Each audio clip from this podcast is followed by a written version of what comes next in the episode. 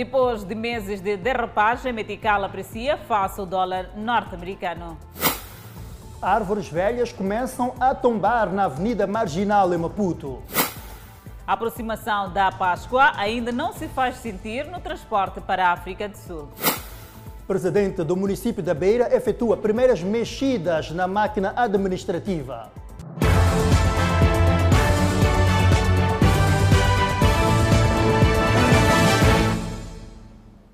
Muito boa noite, seja bem-vindo ao Fala Moçambique. Munícipes da cidade de Maputo estão apreensivos por conta da altura das árvores da Avenida Marginal. É verdade, seguimos uh, com a informação que dá conta que fora da altura das árvores, a erosão acentuada da parte orla marítima dá a indicação de que a qualquer momento as águas do mar podem invadir. Manhã de sábado, muito empenho, São mulheres aproveitarem o que sobrou da árvore que caiu no início da noite de sexta-feira, na Avenida Marginal, devido à chuva acompanhada de ventos e trovoada. Dona Teresa está desde as 5 horas no local. Não, só as pessoas que estavam lá no, coisa, no pescador, estavam a ir procurar o carrinho, que falaram à noite que caiu coisa, árvore aqui. E já nós acordamos, vir aqui para procurar lenha. Fonte de subsistência para Dona Teresa, mas para quem é automobilista e circula pela Avenida Marginal, representa um perigo, dado que as casuarinas e coqueiros cresceram bastante. A árvore que tombou esta sexta-feira tem uma altura que é equivalente a esta que vemos nas imagens. No que diz respeito à altura, equipara-se a um prédio de sensivelmente cinco andares. Quem passa por esta via, aqui pela Avenida Marginal, por considerar que as árvores têm mais de 80 anos de existência, pede para que quem de direito olhe antes que o pior aconteça. Como estamos nas, nas medidas de restrição, não tem muitos condutores a, a parquear os carros ao redor da estrada, mas ficam com receio porque não se sabe quando é que pode cair uma árvore. De facto, essa degradação dos solos pode até propiciar a caída das árvores e depois com essa época de chuva ah, podem cair algumas árvores e podem prejudicar os carros ou talvez levar à morte. É preciso que haja uma pronta intervenção na, na medida possível de repor os solos e, e, e para podermos passar com segurança. Um trajeto que contempla várias paragens. Quem aguarda pela chegada do transporte confessa que fica sempre com o coração nas mãos. Sim, medo sim, ficamos. Porque a qualquer momento pode vir cair e não andamos aqui. Mas não tem como. Fazer o quê? Estamos a precisar de transporte, tem que sair a paragem. Quem também circula pela marginal são os praticantes de exercícios físicos, que reclamam da vulnerabilidade a que estão expostos. Curioso, Hermínio Soeia aproxima-se para ver a degradação das árvores devido à erosão e não se contém. Existem entidades públicas eh, que estudam estas matérias. Eh, e que conseguem observar que as árvores neste momento não estão em condições de segurança e que precisam de algum tratamento. Né? Qualquer ambientalista, qualquer ser humano consegue perceber que estas árvores a qualquer altura podem cair. E de fato eu assisti ontem um episódio aqui assim, à noite, quando, quando a árvore estava aqui assim na estrada. Portanto, é uma questão de as autoridades competentes exercerem aquilo que é a sua função e encontrar a melhor forma de tratar essas árvores, se calhar retirá-las. Uma erosão dos solos que é notável a partir da zona do Clube Naval, em que a água do mar invade aos poucos a estrada. Do lado crítico que foi vedado na zona do Triunfo, o que se assiste mais adiante é terra engolida pela água. Nem as raízes das árvores suportaram o que não passa por despercebido. Se for a perceber um pouco mais para frente, tem um sítio também que está a ter uma erosão. Então isso acaba complicando mesmo os peões, como própria, uh, o próprio sítio. Um dia, de repente, devemos de acordar enquanto já uh, a, a água tomou conta de todo o espaço. A casuarina, que caiu no início da noite de sexta-feira, não fez vítimas humanas. Contudo, derrubou este poste de iluminação e criou constrangimento no trânsito rodoviário. A moeda nacional, o metical, tem vindo a apreciar em relação ao dólar norte-americano desde o início de março. Depois do pico em fevereiro último, mês em que uma unidade de dólar custava 75 meticais e 11 centavos, o dólar depreciou, situando-se em 73 meticais e 35 centavos desde início de março corrente, indica o Banco de Moçambique. Paralelamente, as reservas internacionais brutas mantêm-se em níveis confortáveis, situando-se em 3,9 bilhões de dólares, suficientes para cobrir mais de seis meses de importações de bens e serviços. Esta apreciação do metical face ao dólar norte-americano é vista como um bom sinal da economia moçambicana, pois vai reduzir os custos das importações e tornar os produtos mais baratos no mercado interno. Contudo, há desvantagens no campo das exportações. As exportações eh, do nosso país, os nossos produtos para o mundo exterior, para o mundo, portanto, externo, eh, vão ficar eh, um pouco encarecidos, isto porque os, os estrangeiros terão que gastar mais dólares para comprarem diversos tipos de produtos produzidos internamente. Estas variações cambiais têm causado transtornos a cidadãos que optam pela importação de bens. É o caso de Marta Alfredo, nome fictício, que está num dilema por conta da aquisição de uma viatura. Na altura, a viatura estava avaliada por aí a 131 e, e, a 131 e 340,07 meticais. E atualmente está por aí 141,198,98 meticais. Que a diferença seria ah, os 10 mil meticais 628,91 meticais. Mas esse, esse, esses 10 mil é referente ao quê? É a diferença devido à inflação da moeda, do dólar. O dólar subiu. Ok. Não tem nada a ver com o aumento de alguma coisa. É apenas a diferença devido à moeda que já está em cima. Se a nível interno, o metical ganha terreno em relação à divisa norte-americana, o dólar registra uma forte apreciação face às principais moedas, nomeadamente o euro, rand, libra e iene, tendo registrado ganhos acumulados na ordem de 1% até a primeira semana de março. O maior otimismo em torno da recuperação da economia norte-americana, em face do progresso nos programas de vacinação e da aprovação de pacote adicional de estímulo fiscal de 1,9 trilhão de dólares do governo de Joe Biden, favoreceu a recuperação do dólar.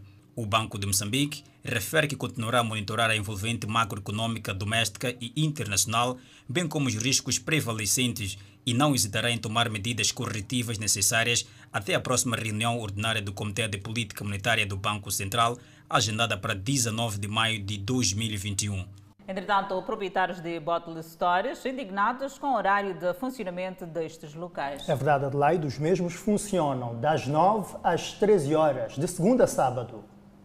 É um novo normal que tem estado a levar vários agentes econômicos a somarem prejuízos, em particular os proprietários de bottle stores, que têm como horário de funcionamento das 9 às 13 horas, de segunda a sábado. Já está a ser um pouco difícil porque eh, não conseguimos vender eh, aquela quantidade que vendíamos antes por causa de, do, do tempo, porque nós abrimos às 8 para 13, fica um pouco difícil. Antes mesmo do relógio marcar a hora de fecho, este Bottle Store já havia encerrado. Não, estamos a ver que não temos vantagem de abrir às 9 para fechar, até que não às 13. Até às 12 já estamos ter pressionado dizer que tínhamos que fechar. Então nós decidimos aquilo que é para melhor fechar, porque quando chega o fim de mês nós temos que pagar aquele espaço. Então, também é aqueles oportunistas que, quando vê que é 12, 50, 13, 10, já estão a vir nos tacar e tem que te dar qualquer coisa. Então, praticamente, estamos a abrir banca para outras pessoas. Então, não temos saída. Então, o bolso decidiu que não, vamos encerrar. É uma atividade que para muitos é a sua principal fonte de renda e com esta baixa no número de vendas há uma total preocupação. Já assim, não sei se, se pudesse eh, nos dar um tempo, pelo menos na facilidade maior de 17 horas. Fecharmos às 17, talvez poderíamos vender um pouco. E como resultado, houve despedimento dos seus colaboradores para garantir a contenção dos custos. Volta de quatro pessoas. Volta de quatro pessoas. Por exemplo, nem eu, eu fazia esse negócio eu tinha que vender, vender para ganhar, porque para receber tem que vender mais. Mas então já não há como, então muitas pessoas estão em casa. Então sorte porque ninguém sabe que não, daquele boto store alguém está me devendo, ninguém que saiu com dívida. Parte destas medidas foram anunciadas a quando o disparo de números de casos de Covid-19 no país. Na véspera da semana da Páscoa, o movimento da parte dos passageiros com destino à África do Sul e vice-versa ainda não se faz sentir. É verdade, Edson, realidade que, segundo os transportadores, dá o indicativo que o movimento de saída e entrada nesta Páscoa será muito reduzido. Terminal de Transportes Internacional da Baixa. Carros parqueados nas vésperas da semana da Páscoa é uma constante. Não há passageiros. No cenário que Adriano Muxanga, de 75 anos, exercer atividade de transportador há 40 anos, esperava que um dia ocorresse. O movimento para a Páscoa este ano há de ser fraco porque o papel do coronavírus é muito dinheiro nem para nacionalidade sul-africana para entrar aqui, é muito dinheiro. Nem para aqui, moçambicano, é muito dinheiro. Os transportadores aqui do terminal da Baixa descrevem a situação como sendo crítica quanto ao número de passageiros durante a véspera da Páscoa eles são obrigados a terem que misturar os mesmos. No mesmo carro, chegam a entrar passageiros com destino para Johannesburg, chegam a entrar passageiros com destino para Rustenburg e chegam também a entrar passageiros para Nelspruit. É uma mistura, mas tudo como uma forma de ganharem rendimentos. É, ultimamente só estamos a levar sete ou seis passageiros e esses passageiros não vão no mesmo destino. Só estamos a tentar aquilo de eh, preservar uh, o, o, os nossos clientes, tentando ajudando eles, só tendo dinheiro de combustível para a gente chegando lá. Estando lá também de volta para cá, está sendo a mesma coisa. Só que nós, como aqui, temos. Eh, estamos a, a, levar esses passageiros para certas províncias, né? Não é mesmo província, a mesma província. Temos Rustenbeck, temos eh, Joanesburg. Aos poucos, quem consegue viajar já sabe que deve ter paciência de esperar até o carro ficar cheio. Realidade muito diferente dos anos anteriores. Vamos, ficar, vamos esperar o carro até ficar cheio. Só é momento que vamos a sair. Só ficamos aqui durante duas horas de tempo, três horas de tempo, depois de esperar o carro até ficar bem cheio. Terminal Rodoviário Interprovincial e Internacional da Junta. Indignação. Eu, eu, eu pessoalmente estou a falar, estive presente, tive conhecimento que há um senhor chamado G, que é Gabriel, subiu o nome dele ontem, que se intitula que todas as pessoas que vêm de Manaus são dele. Então, saiu daqui descontente porque foi para a África do Sul. Tenho a informação agora que foi receber 10 mil randes de um lado da África do Sul e depois saiu daqui e foi esperar a macia para poder badear os carros.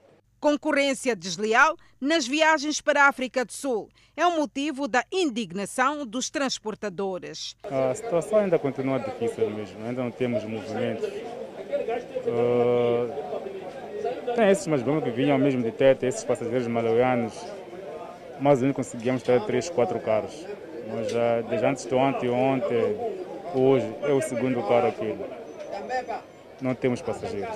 Para o período pascal, o Serviço Nacional de Migração espera que cerca de 150 mil pessoas cruzem as fronteiras de Moçambique. E a redução da taxa de positividade da Covid-19 no país anima o setor da saúde.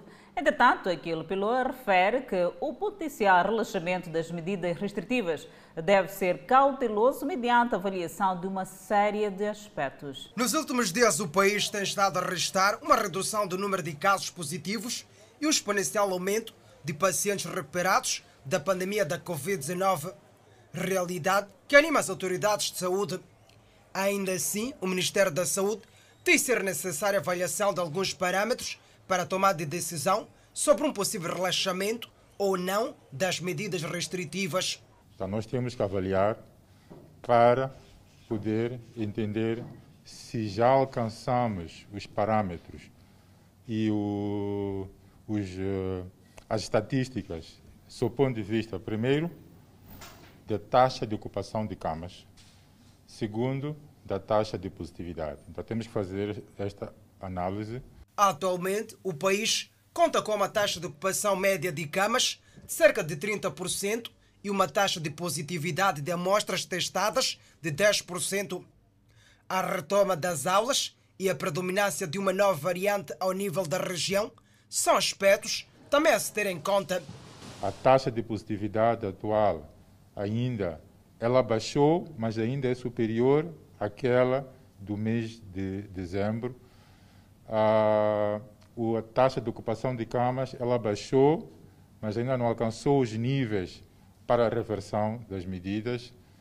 E temos que tomar em consideração que temos uma nova variante que é mais transmissível. Por último, a reabertura das escolas requer uma monitoria para assegurar uh, que uh, ela não, não resulte num eventual reaceleração da, da epidemia. Então temos que tomar em consideração todos esses aspectos. O país conta atualmente com 10 vezes mais casos ativos de Covid-19 quando comparado com o mês de dezembro último. Após adotar medidas rígidas de bloqueio, a Austrália conseguiu não registrar mortes por Covid-19 desde dezembro de 2020, estando agora mais livre para a realização de eventos sem distanciamento social e uso de máscaras de proteção. Tal como a Nova Zelândia, a Austrália, desde o início da pandemia, seguiu rigidamente os conselhos da ciência, impondo regras apertadas para conter a pandemia da Covid-19, que se alastrou por todo o mundo, tirando a vida de várias pessoas. Sem registrar mortes desde o passado mês de dezembro de 2020, a Austrália aliviou as medidas de contenção do vírus e fez com que seus residentes se recordassem de como era a vida antes da pandemia. O país tem vindo a realizar eventos com a presença de milhares de pessoas. Este suposto regresso à normalidade só foi possível com a adoção de medidas rígidas desde o início da pandemia. Entre essas medidas, destaca-se um bloqueio rígido com encerramento de lojas, locais de diversão, fronteiras, entre outras medidas que duraram semanas sem descurar da aplicação da testagem da população em massa. No entanto, e para que o país não volte a registrar casos de Covid-19, algumas medidas permanecem. Por exemplo, as reuniões privadas permanecem com um limite de 200 pessoas. Discotecas e lugares dançantes licenciados poderão aumentar a sua capacidade até mil pessoas. Restaurantes, bares podem ampliar a sua capacidade de 50% para 75%. As fronteiras deste país continuarão fechadas e só podem entrar no país cidadãos australianos ou residentes, membros imediatos da família ou viajantes que estiverem na Nova Zelândia nos 14 dias anteriores. Todos aqueles que chegam ao país vão precisar de cumprir uma quarentena de duas semanas. Navios de cruzeiro podem entrar em águas australianas, mas os passageiros e a tripulação podem desembarcar. Sem mortes a registrar, no momento a Austrália contabilizou desde o início da pandemia 9.239 casos da Covid-19 e 909 mortes. De acordo com o site oficial do Ministério da Saúde da Austrália, o país contabilizou 29.220 mil infectados e 909 mortes por Covid-19 durante toda a pandemia, iniciada em janeiro de 2020. O site informa que, atualmente, há 149 casos estimados neste país. O ano letivo 2021 já arrancou, com dias alternativos para os alunos irem às aulas. Os alunos consideram um grande desafio o fato de terem de assistir às aulas no sábado. Alunos encaram um novo cenário de dias alternados para assistir aulas. Uma alternativa encontrada pelo Ministério da Educação e Desenvolvimento Humano para evitar aglomerações nos recintos escolares nesta fase da pandemia da Covid-19. Para alguns alunos do ensino secundário em Maputo, que foram este sábado assistir às aulas, consideram que os próximos sábados serão difíceis. Muito difícil. Hoje é meu primeiro dia de aulas, né? no sábado, né? Então viemos e encontramos a notícia que trocaram as listas. Então o horário mudou. Os que entram, de, os que entram nos sábados passarão a entrar de manhã e os que entram no meio de semana vão entrar de tarde. Primeiramente eu, estava, eu entrava na segunda e sexta-feira e hoje fui ver as novas listas. Estou a entrar na terça-feira e sábado. Não gostaria de entrar no sábado, porque sábado tenho minhas coisas a fazer. Às vezes quero sair com os meus pais para passear, sei lá. E assim eu não vou poder participar por causa da escola. Contudo, há alunos que já estão conformados com a nova realidade. Para mim, no início foi difícil quando eu subi. Fiquei muito triste, mas depois fui me acostumando, fui aceitando, né? Que seria divertido ter, ter aulas aos sábados. Outros alunos querem mais dias de aulas durante a semana. A maneira de ensinar torna-se difícil. Ano passado estávamos na décima primeira, mal estudamos e esse ano também passamos automaticamente e essa forma de estudar vai ser difícil porque nossa matéria da décima primeira nós quase não temos, né? Então já logo para a décima segunda vai ser difícil, então essa maneira de estudar. Então eu gostaria que aumentasse os dias, porque dois dias só não vai ser o suficiente para nós aprendermos toda a matéria, porque ainda temos matéria da décima primeira em falta. Diferente dos outros anos, os próximos sábados serão efetivamente para estudar nos diferentes recintos escolares. Eu aconselho a aceitarem. É difícil sim, porque é uma nova situação, nunca tivemos que ter aulas aos sábados, mas é melhor começar a aceitar e entender que é para não ter aglomerações nas escolas. Esta é uma das estratégias do Ministério da Educação e Desenvolvimento Humano para evitar casos de infecção e propagação da pandemia viral na retoma das aulas presenciais. Moradores de Machantuan mostram-se agastados com a água que inundou as suas residências, alegando que esta provém de um armazém, armazém, melhor dizendo, onde o proprietário fez buracos de modo que a água pudesse ser escoada.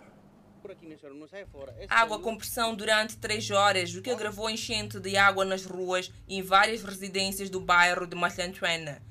A princípio, os moradores do bairro pensavam que fosse devido às chuvas, mas quando deram conta, descobriram que a água provém de uma empresa a 20 metros. Esta é a casa do Sr. Amadeu Sambo, residente neste bairro há mais de 10 anos. Nunca viu a sua casa nesse estado. Um riacho dentro da casa, onde afirma que todo o lixo da estrada recai sobre sua residência. A primeira vez foi aquela enxurrada que aconteceu numa quinta-feira, penso quinta-feira passada ou antepassada, e essa segunda vez agora. Tem chovido cá, mas a água não, não enche como enche. O senhor Acácio Neves, residente no bairro há mais de 10 anos, explica que a zona sempre teve problemas por ser uma zona baixa, porém não a este nível. Também tem um problema que tem a ver com a empresa que está sendo construída aqui. Nas últimas enxurradas, eles, acredito, devem ter aberto alguns buracos e as águas eram drenadas para, para as nossas casas. Marta Bissá, outra residente do bairro em alusão, viu-se a perder muitos dos seus bens e por pouco a sua viatura ficava inundada de água. O nível da água é sempre o mesmo, porque basta encher aqui na rua, enche no quintal, lá dentro também fica tudo no mesmo nível. Isso para dizer que dormem praticamente em cima da água? Exatamente. Nós temos que pegar em alguns blocos, subimos as camas, levamos o que tem na sala que dá para salvar em cima das camas e nós também em cima das camas. Os moradores deste bairro estão agastados devido à enchente de água em suas residências e afirmam ser uma água que provém de um armazém. Por outro lado, o proprietário deste armazém não nega que a água realmente provém do seu armazém. No entanto, afirma que ocorreu um erro na montagem do contador. Quando chove, a água fica aqui mesmo no terreno e vai secando aos poucos. Mas o que, é que aconteceu? Dia 17 nós fizemos o pagamento na água de Moçambique para um contador de água. Então, dia 25, que era quinta-feira, os homens de Fiopag vieram, tá, eles fizeram um buraco aqui para puxar o tubo deles aí dentro do nosso terreno. E aquele buraco eles não fizeram, fecharam, fizeram um trabalho incompleto. É por essa razão, tá a ver, que a água saiu para fora. O caso deu-se devido às últimas chuvas da passada sexta-feira.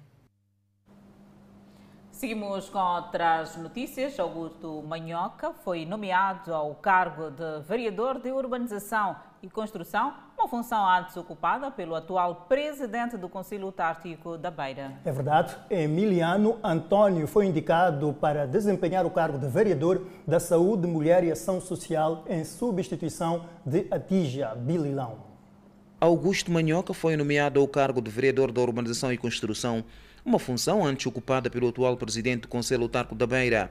Emiliano Antônio foi indicado para desempenhar o cargo de vereador da Saúde, Mulher e Ação Social, em substituição de Atija Pelilão. Como perceberam, na minha tomada de posse, o único vínculo de ligação com, com Albano Caris Antônio será e sempre será o trabalho virado ao resultado. Aos novos impulsados, Albano Caris advertiu-os que aquele que não corresponder às expectativas será despromovido para dar lugar aos que pretendem trabalhar em prol do bem-estar das comunidades. Aos que estão a ser nomeados hoje, se não produzirem resultados, aqui estarão a serem desnomeados. Estou a convidar todos. É preciso perceberem que vocês estão desde já a assumir funções que são o espelho do Conselho Municipal. O novo vereador da Urbanização e Construção disse que herda uma função bastante complicada, em que terá pela frente o problema relacionado com a atribuição de terrenos aos municípios e o melhoramento das vias de acesso, e promete contribuir com seu esforço. Albano Cariz também nomeou Basílio John como novo chefe do gabinete do presidente, em substituição de Musa Karimo, que trabalhou vários anos com Davis Simango. Fáuzia Simukile foi confiada a pasta de diretora de Educação e Cultura e Fernando João, nomeado chefe do posto administrativo de Inhamizoa. Banco Central diz que o aumento do preço do alumínio e carvão no, no, mercado internacional vai favorecer as importações moçambicanas. O regulador do Sistema Financeiro Nacional antevê ainda um crescimento da economia no segundo trimestre. O Banco de Moçambique antecipa uma deterioração da atividade econômica no fecho do primeiro trimestre de 2021, decorrente dos choques climáticos e Covid-19, prevendo, contudo, um crescimento tênue do produto interno bruto no trimestre seguinte. O crescimento do PIB será, em parte, influenciado pela subida dos preços de alumínio e carvão no mercado internacional, bem como o progresso nos programas de vacinação e aprovação dos pacotes adicionais de estímulos às economias. Se, por um lado, o preço do alumínio e carvão favorece as exportações moçambicanas, no sentido inverso, a subida do preço do petróleo no mercado internacional suscita preocupações. Segundo o Banco Central, de 27 de janeiro até a segunda semana de março, o preço do petróleo Brent registrou ganhos acumulados de 24,8%, elevando a sua cotação no mercado internacional para quase 70 dólares o barril, o que suscita preocupações quanto ao seu impacto na inflação doméstica, dado o elevado peso dos preços de combustíveis líquidos no índice geral de preços. O aumento do preço do Brent é essencialmente explicado pela manutenção dos cortes na produção pela Organização dos Países Exportadores de Petróleo e pela expectativa de maior desempenho na economia mundial. E a população da localidade de Mulela, no distrito de Alto Moloco, na Zambésia, pede ao governo melhoria de vias de acesso para permitir maior escoamento da produção para comercialização. A população aponta várias dificuldades de transitabilidade nos últimos anos nesta estrada que liga a sede da localidade de Mulela e a vila de Alto Moloco, tendo em conta que para a tramitação de vários documentos, entre outros assuntos que apenas devem ser tratados na sede do distrito, estes devem percorrer mais de 50 quilômetros em condições péssimas. Para evacuarmos nossos produtos é muito difícil, mesmo viajar, mesmo para Morocco. É, epa, apanhamos dificuldades no caminho. Sim, pior ali no Pirria, é, pelo menos se houvesse maneira de pôr-se pedra aquela breta, porém ali, pelo menos melhorar aquela parte ali mesmo. São mais de 50 quilômetros de terraplanagem até a Mutala, local onde há muita produção e a comunidade afirma que a situação de dificuldade de estrada tem estado a criar dificuldades para o escoamento dos seus produtos a partir dos seus campos de cultivo. E esta situação faz com que haja deterioração de alguns produtos nos seus campos de cultivo porque há dificuldade para escoar esse produto até o centro da cidade ou os distritos mais circunvizinhos para fazer o comércio dos produtos. Gomes Arcanjo, um residente de Mulela, afirma que esta situação de degradação da via de acesso tem contribuído negativamente para a melhoria da vida das comunidades uma vez que estas têm estado a apostar na produção agrícola para o comércio, mas a estrada não tem os ajudado bastante. Ventemos em sofrimento sempre. Yeah, nós pedíamos também Vossa Excelência, como vinha senhor administrador e como governador, como e, e ministro da, de Alto Moloco, em que, epa, ajuda-nos sim, com os nossos produtos este ano. Nós vendermos com boa vontade e com bom preço. Sim. O governador da província de Zambésia, que esteve de visita ao povoado de Mulela, em Alto Moloco, recentemente, afirmou que o governo, nos próximos dias, vai arrancar com uma série de atividades, das quais a reabilitação de rotina das estradas, visando melhorar o nível de transitabilidade na província. Nós temos consciência e, por isso sabemos que não é só o hospital que vocês precisam. Vocês precisam de mais outros serviços, como, por exemplo, melhorar esta estrada para melhor transitabilidade das nossas viaturas, para transportar os nossos bens que produzimos e também pessoas. A intransitabilidade na estrada tem trazido vários prejuízos aos agricultores que têm investido na produção para a comercialização e recentes da falta de transporte para o escoamento de seus produtos. Alguns munícipes na cidade de Nampula mostram-se preocupados com o nível de degradação das vias de acesso que ligam os diferentes bairros periféricos daquela urbe.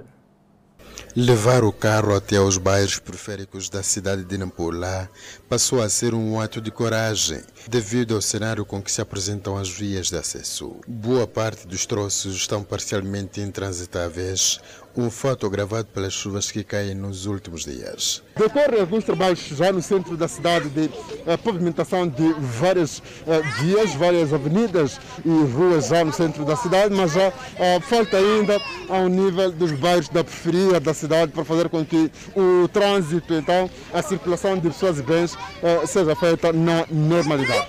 O troço que liga as avenidas do Trabalho, passando pelo Campo dos Macondes, e a Avenida Eduardo Melani encontra-se parcialmente intransitável há vários anos, carecendo de trabalhos de manutenção. Automobilistas reportam situações de acidentes que acontecem quase diariamente. É que a estrada está muito difícil de transitar. Sim, o que aconteceu é que esta é a minha viatura. Então, nós estávamos aqui a nos entender com aquele motorista do outro lado antes de acontecer isso. Então, outro atrevido entrou lá, nós que tanto lhe pegamos para ele não fazer aquilo, entrou lá no carro e partiu o vidro do, do, do, da viatura e se pôs em fuga. Que tanto os donos daquela viatura ali lhe proibiram, que tanto ele insistiu e estragou minha viatura. Já nem sei como lhe achar. Então, saiu da nossa presença. Sim, ele saiu a correr, se pôs em fuga.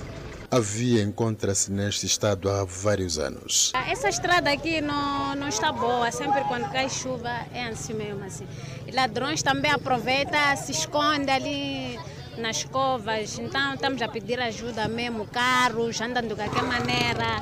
Yeah, é isso, estamos a pedir ajuda mesmo por causa dessa estrada aqui. O Conselho Autárquico de Nampula diz que um projeto visando a melhoria ou mesmo a pavimentação deste troço nos próximos meses encontra-se na mesa de discussão.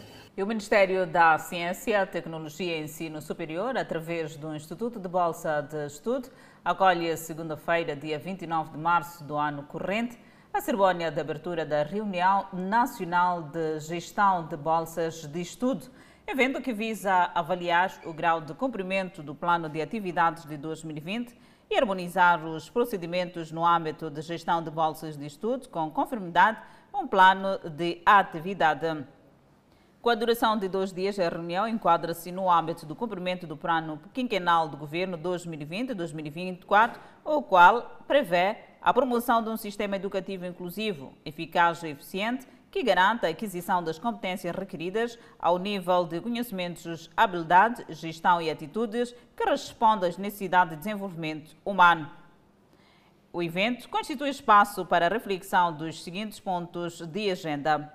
A apreciação dos relatórios das províncias sobre a gestão e a administração de bolsas de estudo no período de janeiro a dezembro de 2020 partilha de informações e de experiências sobre as boas práticas na organização e gestão de bolsas de estudo, processo de gestão integrada de bolsas de estudo, atribuição de bolsas de estudo para o presente ano 2021, método de atribuição de bolsas de estudo por cotas provinciais. Presença de corpo com sinais de agressão assusta residentes do bairro de Intaca, no município de Matola.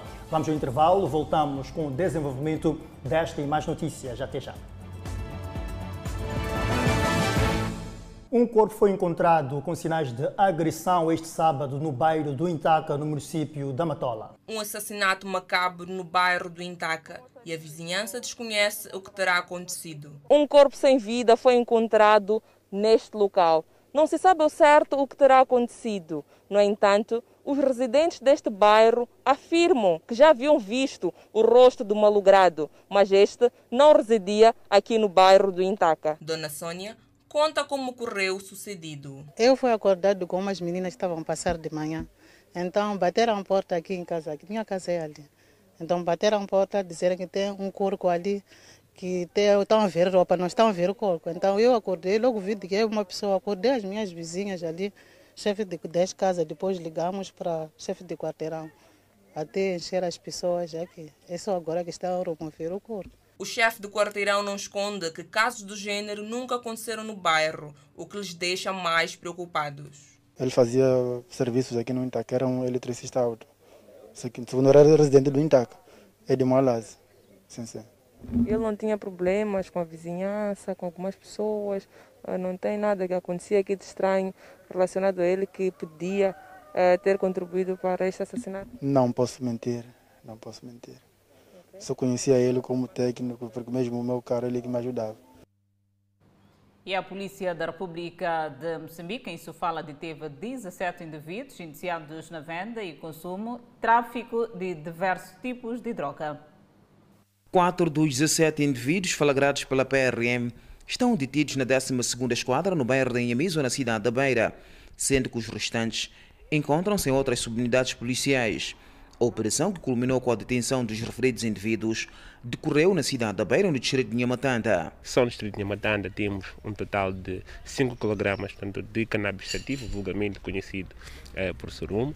Na 12ª Esquadra foram apreendidos envoltórios cilíndricos de zombo, de cocaína e também eh, de cannabis eh, sativo. E na 5 Esquadra foram apreendidas seringas que apontamos que eram usadas para, portanto, injeção. Ficamos felizes sim porque no culminar desta operação também foi possível proceder à recuperação dos tumores que se pode ver a partir das imagens, bem como do valor que acreditamos que era proveniente portanto, da venda desta uh, uh, droga. A polícia em Sofala garante que esta operação irá continuar até que os focos de venda e consumo de drogas sejam desativados na província. Contudo, não deixamos de desencorajar tanto esta prática, tendo em conta aquilo que são eh, os impactos sociais que o consumo de droga pode causar e também porque o consumo de droga é diretamente aliado ao, ao cometimento de crimes para que seja abastecido tanto este vício. A mulher que foi detida na companhia destes três homens nega sua participação no crime, enquanto os restantes integrantes do grupo condicionam seu pronunciamento à presença dos seus advogados. Eu não estou envolvida no consumo de droga porque eu não sei essas pessoas que vendem droga, só que encontraram, encontraram essa droga na casa de meus pais, é aí onde eu vivo. Como é que a polícia chegou até assim? O que é que estava a fazer no momento? Não tenho nada a falar, procura meu advogado. Aqui uh, eu queria perceber a sua ligação nesta, nesta situação de que é acusado de, de venda e consumo de droga. O que é que tem a dizer sobre isto? Não tenho nada para dizer. Vou esperar um advogado chegar. Aqui, o que é que tem a dizer? A mesma coisa, procura meu advogado. Eu estou ah, a pagar o advogado para me representar. Ele é que vai falar a meu respeito. A polícia em Sofala afirma que a detenção dos 17 indivíduos indiciados na prática dos crimes de venda, consumo e tráfico de droga foi através das constantes denúncias que recebera das comunidades e que se sentiam bastante ameaçadas com o comportamento agressivo dos consumidores de estupefacientes. Ainda a olhar para a criminalidade, dois cidadãos foram detidos no distrito de Sunsundenga, na província de Manica, por roubarem motorizada e bens numa residência. A presença destes bens e motorizada é sinal de que muitos moradores dos bairros periféricos da vila sede de Sussundenga ficaram lesados devido ao roubo. Se por um lado os munícipes reclamam roubos, por outro, há quem não se cansa de acordar cedo para roubar. Estes bens foram encontrados na posse destes cidadãos que comercializavam os mesmos nos mercados paralelos no distrito de Sussundenga. Estou aqui por ser iniciado que um caso de roubo. Sim, sim, claro. Como é que você roubou? É, nós chegamos naquela casa de aqui, senhor. Então, quando nós chegamos, então partimos o candeado, conseguimos levar essa moto. Então, fomos guardar na minha casa. Para aquele bar, esse meu amigo que me explicou num dia, e aí tem uma moto aí. Na verdade, fomos e vimos a moto. Somente a moto, ele disse, vamos deixar na, na minha casa. Estava na casa desse, foi apanhado dentro da casa desse aqui. São jovens que davam de fazer aqui no distrito de Sussundenga, dedicando-se ao roubo de diversos bens em residências e não só. Entretanto, não é a primeira vez que os mesmos são detidos pelo mesmo crime e dizem estarem arrependidos. Vamos fazer aqui, filho. Estou a pedir sincera desculpa, nunca vou continuar mais com essa, com essa atitude. A polícia disse que irá continuar a desencadear trabalho de sensibilização nas comunidades, por forma a desencorajar os jovens a praticarem crimes. Várias são as ações que a polícia tem vindo a desencadear ao nível da província, não só do país em geral. É, peso embora estamos numa situação é, atípica, refiro-me por conta do, do Covid-19, é, mas vínhamos realizando reuniões de parceria, ou seja, delegação polícia-comunidade, é lá onde sempre sensibilizávamos a população em geral e em particular os jovens para distanciar-se de práticas criminais. Existem várias formas que as pessoas podem adotar ou optar por elas para eh, a sobrevivência, evitando, neste caso verdade, pela prática do crime. Só no presente ano, mais de 10 famílias sofreram roubos nas suas residências no distrito de Sussundenga, protagonizados na sua maioria por jovens. E uma mulher de 30 anos de idade acusa seus irmãos de lhe ameaçar de morte. E por temer a morte, a mulher abandonou a sua casa há mais de um mês. Esta mulher vestida de preto é Ana André de Carvalho. Ela diz viver os momentos mais difíceis de sua vida. É que seus irmãos, em número de três, decidiram lhe acusar de feiticeira, alegadamente porque não tem sorte na vida e seria ela responsável pelos problemas comportamentais do sobrinho. Ela acrescenta ter sido chamada para uma reunião familiar onde foi obrigada a assumir ser a feiticeira da família.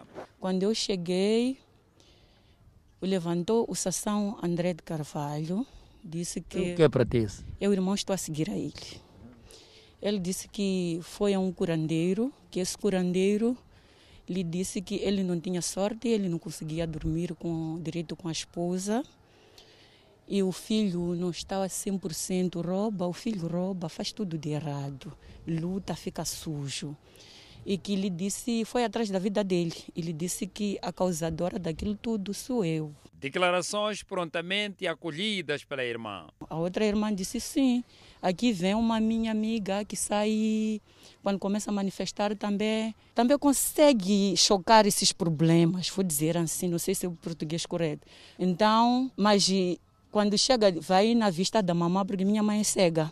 Chega, faz isso, palpa, palpa, palpa, palpa. Depois começa a rebolar tipo cobra. Então ele disse sim, dizem que ela usa cobra. Eu trazia as três na altura. Então, geralmente as mulheres quando trançam têm um pico aqui para se coçar.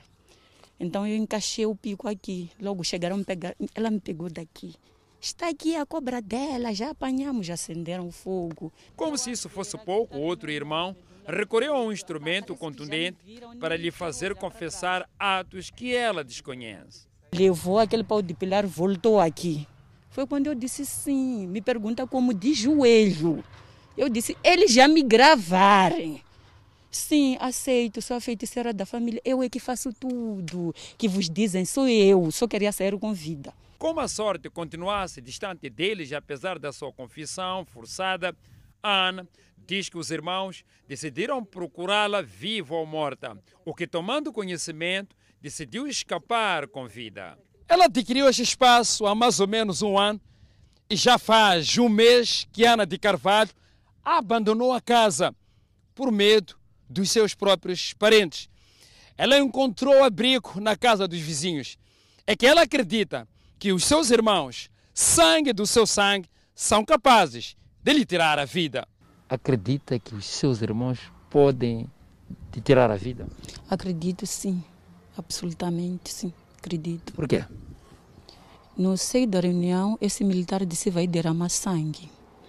E tem uma palavra que ele expressou: se um dia disse vou matar alguém, esse alguém é você. Os vizinhos confirmam que os irmãos têm frequentado a casa da sua vizinha. Era quatro homens, mais uma mulher. Então, nessa casa aqui entraram três homens. Na minha casa foram um homem mais uma mulher. Então, aquela senhora ali me perguntou, estou a perguntar os donos dessa casa aqui, a referir a essa casa aqui. Então, eu disse, eh, já tenho uma coisa de três dias. Nunca me avistei com eles. Com medo, Ana diz ter metido a queixa à polícia e por três vezes foram notificados, mas não compareceram na esquadra. Por outro lado, ela acusa os irmãos de invadir sua casa e carregar seus bens. E eles arrombaram, tiraram tudo que eles queriam, que acharam que é bom para tirar aqui, ali naquela casinha. Tiraram, arrombaram a porta com firma, tiraram. Em busca da verdade, contactamos um dos três irmãos apontados pela vítima, mas. O número que ligou está temporariamente fora de serviço. Por favor, ligue mais tarde. O marido da vítima condena o ato dos cunhados, mas por os achar perigosos, não os procurou. Não, nem procurar, nem procurar para falar com eles. Yeah, porque estou a ver que da maneira que estão a fazer, não dá para procurar. O chefe do quarteirão fala de invasores. Fez tudo notificação, mas até agora nós estamos a ver. Mas continua a vir, estava a vir o nosso bar. A vítima está disposta a encaminhar o caso ao tribunal. E Moçambique registra mais 93 recuperados da Covid-19. E o Hospital Central de Maputo com déficit de sangue nesta fase da pandemia da Covid-19. Vamos ao intervalo, voltamos com mais informação. Até já.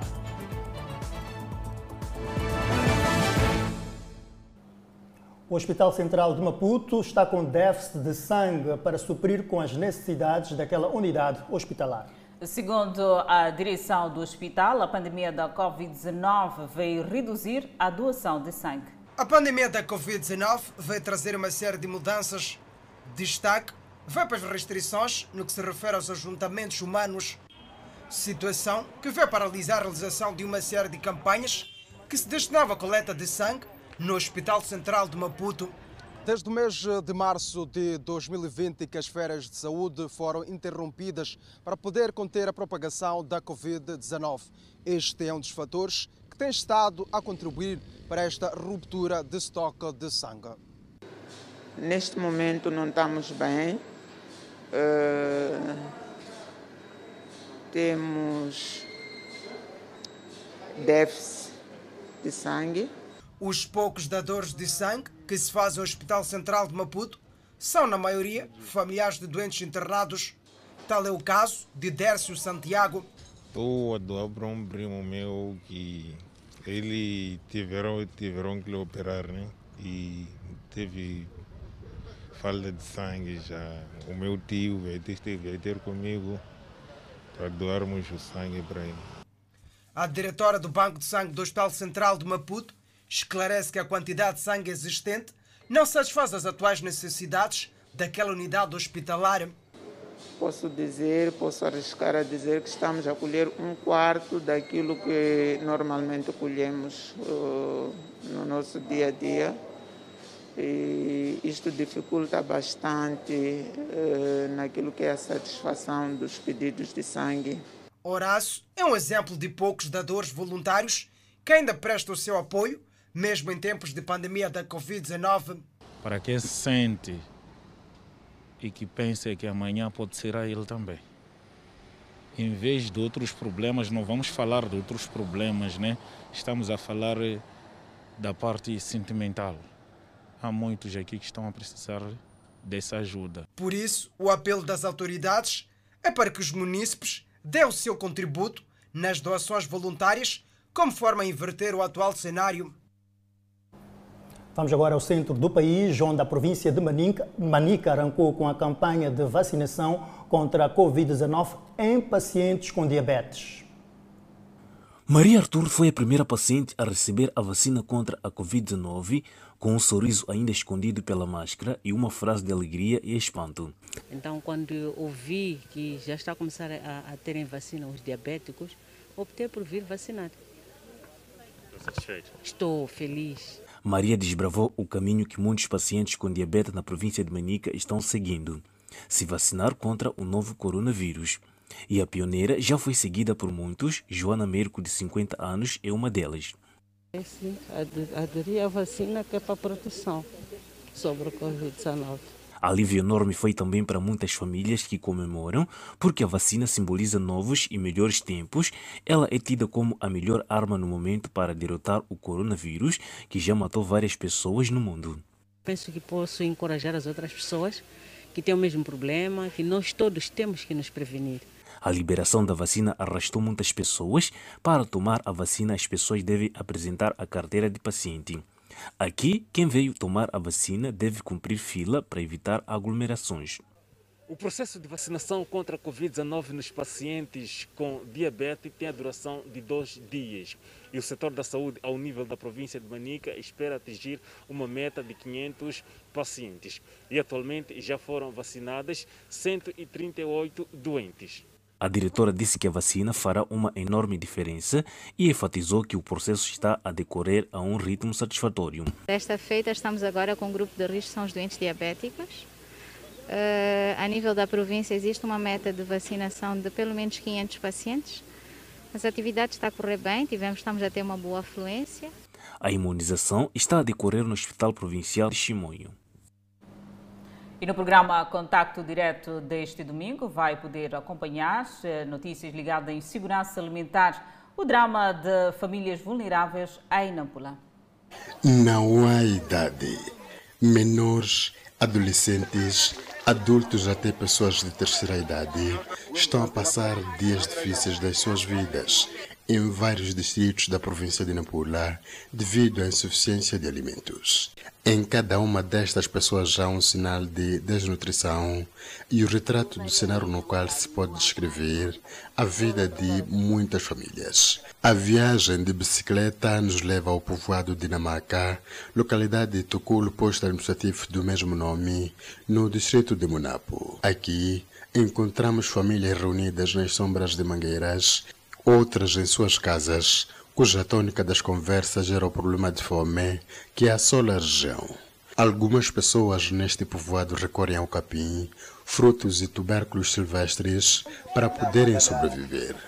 Mas da peso só é capim, almoço é esta. Qual é o nome disto? Chamamos por etria. Hum. Ah, se trocar lenha, aqui há de morrer toda a família. Aqui é na lareira aqui. Essa lenha, aqui é lenha, aqui lenha. Se trocar aqui, essa é lenha trazer aqui, essa é lenha trazer aqui, até morrer toda a família aqui. Ter uma refeição diária é uma sorte para estas famílias nos dias que correm. O fato é motivado pela crise alimentar. Célio Abílio vive na célula B, no bairro de Namaca. Ele não se recorda da última vez que comeu cima de farinha de milho com um bom caril. Come cabelo folha de mandioca, mas esta coisa dia, tu pegam ali, todas as famílias comem isto mesmo. Não quer mais que fazer. Não pode morrer, não é nada. E graças a Deus. No bairro de Namaca, localidade de Tucul, Ciro de Munapo, vivem 212 famílias e dizem que todas elas dependem da agricultura para sobreviver. Até porque quando produziram, ou então quando colocaram a semente na terra, a mesma acabou eh, morrendo, porque as chuvas não se fizeram sentir com muita regularidade. Alguns campos de produção agrícola estão praticamente vazios. Os poucos que são visíveis em alguns pontos só se pode encontrar milho e feijões nas suas fases iniciais, incluindo o pepino. Na maçamba sumiu após o ano, no fim do ano de fevereiro. Não conseguiram nada semear, tem coisa a plantar. A segundo, terminava mais o milho, não conseguia, o solo está mal.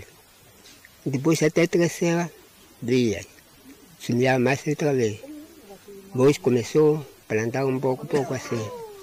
Até esse momento, no apanha lata ali no Maçampas, até prender esse de mandioca, nem conseguiu apanhar.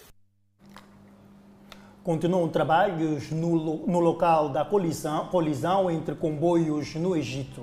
Enquanto isso, milhares de pessoas na Tanzânia despediram-se de John Magufuli. Acompanhe logo após ao intervalo. Pessoas despediram-se do presidente da Tanzânia, John Magufuli, que perdeu a vida por complicações cardíacas. O caixão de Magufuli foi baixado ao solo por generais militares, seguido por uma salva de 21 tiros em Chato, sua cidade natal, no noroeste do país. Magufuli foi um dos céticos Covid mais proeminentes da África. Embora seu governo tenha anunciado em 17 de março que ele havia morrido de insuficiência cardíaca, os líderes da oposição acusam que ele morreu de complicações causadas pelo Covid-19. Magufuli afirmou no ano passado que três dias de oração nacional erradicaram o Covid-19 na Tanzânia e desencorajou a população de usar máscaras de proteção e tomar vacinas.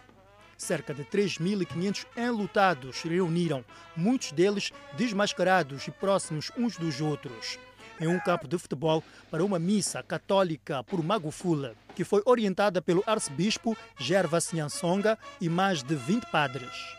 O ex-presidente Jakaya Kikwete fez um elogio em sua ilha, lembrando Magufuli como um amigo e confidente de longa data. Também compareceu ao enterro a presidente Samia Hassan, a ex-vice-presidente que sucedeu a Magufuli, para se tornar a primeira mulher presidente da Tanzânia. Muitos tanzanianos acompanharam os procedimentos ao vivo em transmissões na televisão e na rádio no país de 60 milhões de habitantes, onde o líder populista era admirado por muitos por seu estilo combativo de liderança e ação contra a corrupção. Colisão entre dois comboios no Egito causa morte de pelo menos 32 pessoas e fere 165, segundo autoridades locais. Foi o mais recente de uma série de acidentes fatais nas linhas férreas do Egito. Aparentemente, alguém ativou os travões de emergência no comboio de passageiros e o mesmo foi finalizado por outro comboio, fazendo com que os dois descarrilassem e capotassem de lado, avançaram as autoridades ferroviárias do Egito. O primeiro-ministro acrescentou mais tarde que nenhuma causa foi determinada. O comboio de passageiros seguia para o porto mediterrâneo de Alexandria, no norte de Cairo, segundo as autoridades. Mais de 100 ambulâncias foram enviadas para o local na província de Sohang, cerca de 440 quilômetros ao sul do Cairo, disse o ministro da Saúde, Hala Zayed. Os feridos foram levados para quatro hospitais. Na África do Sul, agentes de saúde fazem filas em Soweto para garantirem a vacinação contra a Covid-19. Longas filas de pessoas do lado de fora das portas do Hospital Acadêmico Cris, em Soweto. O hospital estava a administrar doses da vacina produzida pela Johnson Johnson a profissionais de saúde enquanto o país avança com sua campanha de vacinação. Kensani Shauk trabalha como paramédico em Johannesburg e disse que trabalhará com mais confiança após receber a vacina. Em 26 de março de 2020, a África do Sul entrou em bloqueio pela primeira vez em uma tentativa de gerir infecções por Covid-19. Um dia depois, o país relatou sua primeira morte e os casos subiram bem acima de mil.